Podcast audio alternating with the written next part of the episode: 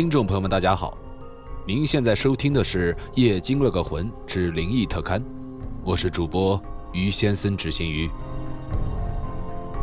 我们的原创悬疑有声小说《寻宝幽魂》，目前已经更新了两章，不过可能由于我们更新的实在太慢，所以第二章发布后的点播率明显要比第一章要减少很多。为了不让我们这么多月的努力白费，台长超先生决定在近期几周加快《寻宝幽魂》的节目创作。当然了，我们会尽最大的努力做到每半个月更新一次节目，希望听众朋友们也能够继续关注。OK，在上一期的《寻宝幽魂》当中啊，陆小超一行的寻宝队伍经过了长时间的奔波。终于顺利到达了新疆的格安县，可当他们四人下了车，才发现，格安县远比想象中要落后很多，而且在长途大巴车离开后，整个车站就只剩下他们四个人了。就在大伙正商量着今晚是否要露宿街头的时候，一个陌生女人的身影传入了他们的耳朵。那这个陌生女人会是谁呢？接下来，请收听原创悬疑有声小说《寻宝幽魂》第三章。《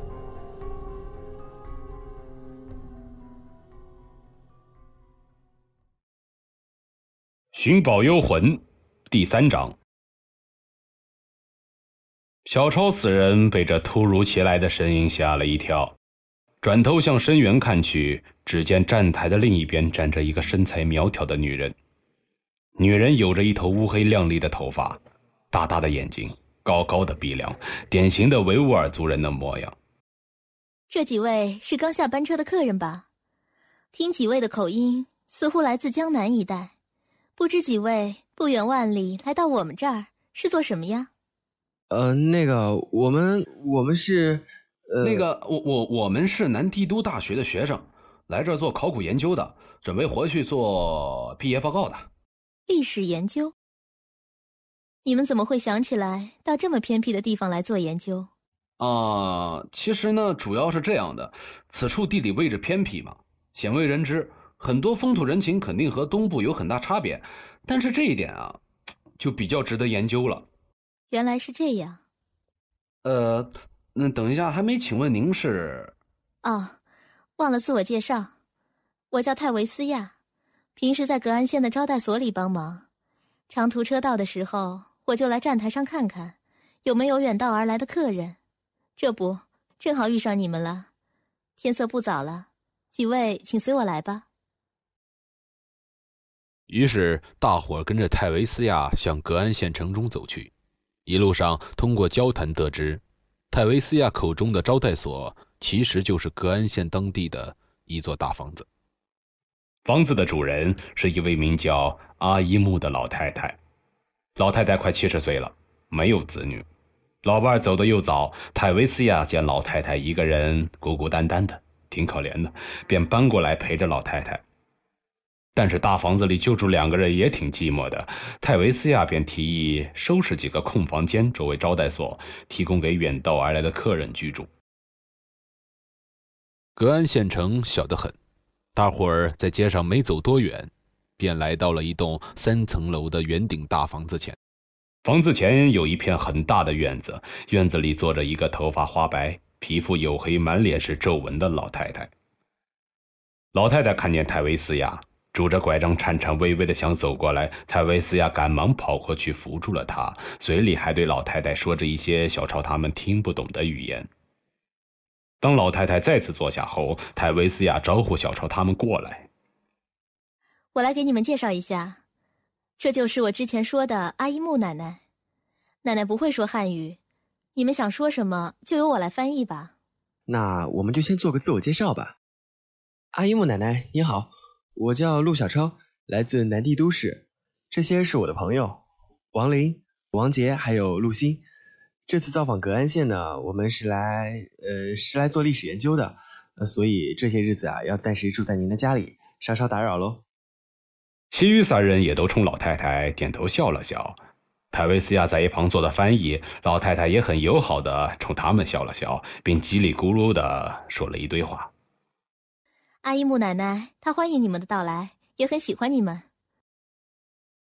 短暂的寒暄过后，泰维斯亚带着小超一行人走进这栋大房子。房子的结构很具有新疆特色，老旧的土坯墙满是历史的沧桑。房子正门的石阶两侧放满了一盆盆翠绿的盆栽，看得出阿依木老太太很喜欢种植花草。正门两边的走廊上铺着地板，也许是年久失修了，踩上去发出吱呀吱呀的声响。右边的走廊通向厨房，厨房门口摆着好几个菜篮子，里边都是些新鲜的蔬菜瓜果。左边的走廊是通向二楼的楼梯。来到二楼，不算宽敞的走廊将整个二楼分成两边，右边朝阳一面有两个房间，其中一间似乎住了人。门外的垃圾桶里放着些垃圾，左侧只有一个房间以及一条通向三楼的楼梯。走廊尽头是卫生间和厕所。男生们的房间在右边，女生们在左边。由于条件有限，厕所是公共的。还希望各位多多包涵。公用的厕所，那多麻烦啊！是啊，那这岂不是每天早上都要排队抢厕所？真是不好意思啊，毕竟这房子本身也不是招待所。可是，好了好了好了，出门在外的咱也别太讲究。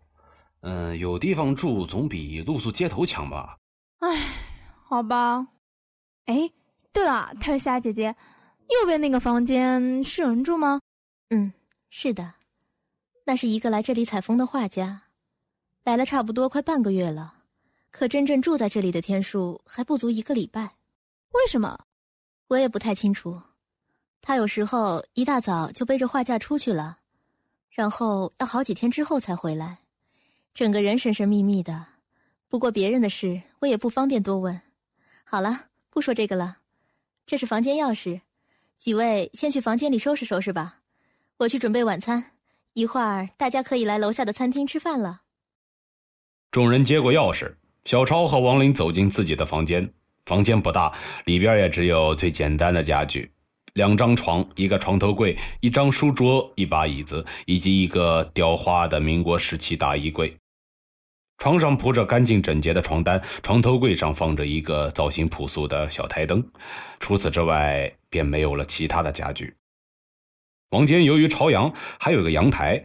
阳台原本是和隔壁的房间的阳台连着的，改做招待所之后，中间就被砌上了一堵矮墙。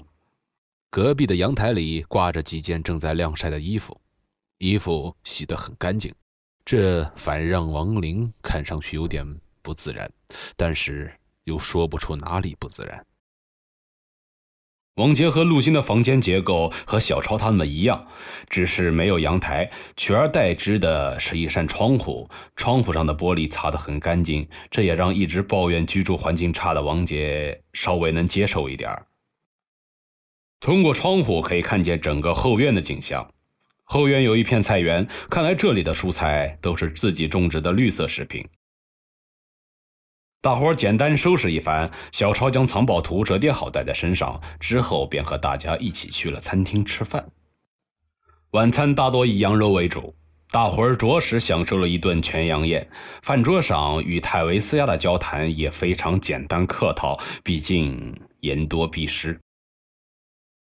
晚餐之后，一行人坐在院子里乘凉，这里晚上空气很好，一抬头也可以看见很多星星。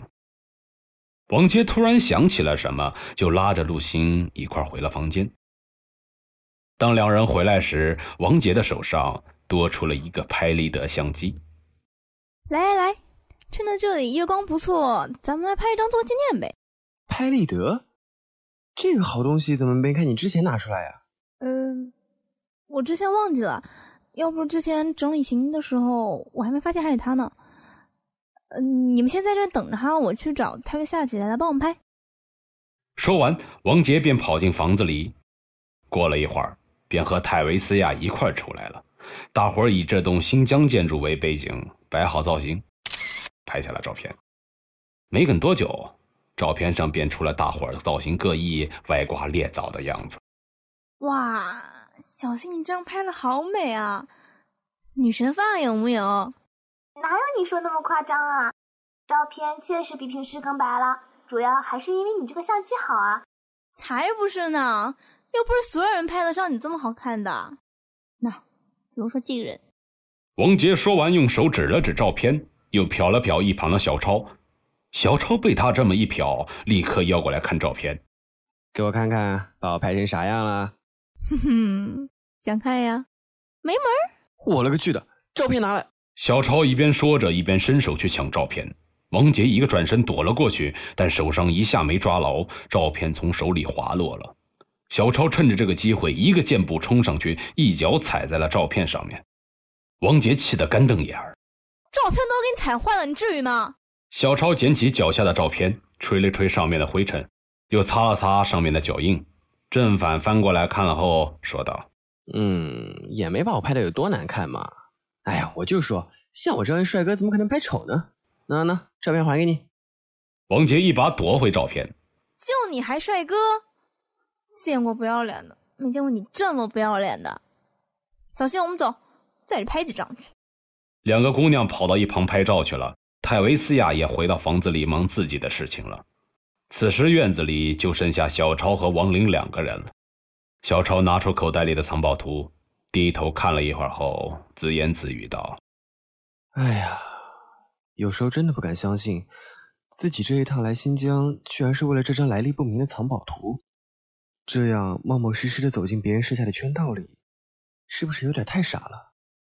哎呀，既来之则安之吧。你现在想这一切还有什么用呢？咱们已经拿了邀请函来赴了这场鸿门宴，接下来就只能看对方到底葫芦里卖的什么药啊！也对，这俩姑娘倒是挺逍遥自在的，完全就把我们这趟所谓的寻宝当做旅游了。哎，这样不好吗？想带托也没什么用。哎，就算这最后啊一切都是假的，那我们这一切就当做来体验生活呗。那就走一步看一步呗。嗯，今天折腾了一天也够累的。哎呀，我得回房间养精蓄锐喽。嗯，行，我去跟那俩姑娘说一声，让他俩赶紧回房睡觉得了。就这样，小超一行人算是在格安县的招待所里住了下来。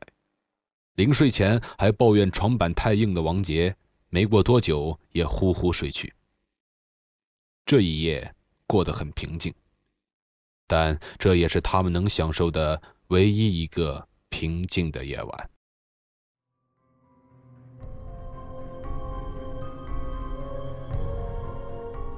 听到这儿，很多的听众朋友们一定在抱怨故事不够刺激。第三章都结束了，寻宝小队居然还没有开始正式寻宝。呵呵，不要着急，好的东西都是需要慢慢酝酿出来的。前三章虽然节奏比较平缓。但在大家的对话中，已经透露出了很多关于宝藏的资料，而且啊，我们还埋了很多的伏笔哦。你能猜出来是哪些吗？